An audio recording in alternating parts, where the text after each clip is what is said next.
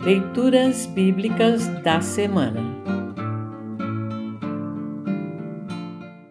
O salmo para o segundo domingo no Advento é o Salmo 66, versículos 1 a 12. Para compreender melhor essa leitura, ouça essa breve introdução. Na primeira parte do Salmo 66, o poeta nos convida a louvarmos a Deus.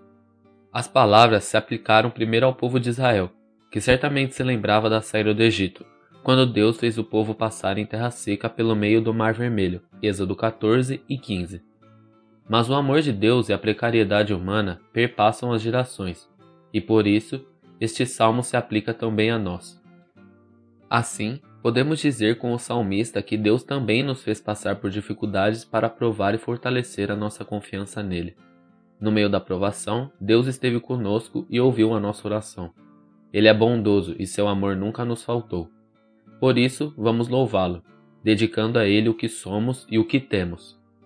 Ouça agora o Salmo 66, 1 a 12. Título: Louvor e gratidão a Deus. Salmo, canção ao regente do coro. Que todos os povos louvem a Deus com gritos de alegria, cantem hinos de louvor a Ele, ofereçam a Ele louvores gloriosos, digam isto a Deus. Como são espantosas as coisas que fazes! O teu poder é tão grande que os teus inimigos ficam com medo e se curvam diante de ti. O mundo inteiro te adora e canta louvores a ti, todos cantam hinos em tua honra. Venham e vejam o que Deus tem feito, vejam com espanto as coisas que ele tem feito em favor das pessoas. Ele mudou o mar em terra seca, e os nossos antepassados atravessaram o rio a pé. Ali nos alegramos com o que ele fez. Pelo seu poder, ele governa para sempre, e os seus olhos vigiam as nações. Que ninguém se revolte contra Deus, que todas as nações louvem o nosso Deus. Que cantem hinos de louvor em voz alta. Ele nos tem mantido vivos e não nos tem deixado cair. Ó Deus, tu nos puseste à prova. Como a prata é provada pelo fogo, assim nos provaste.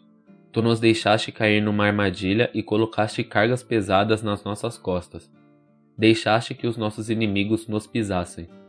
Passamos pelo fogo e pela água, mas agora nos trouxeste para um lugar seguro.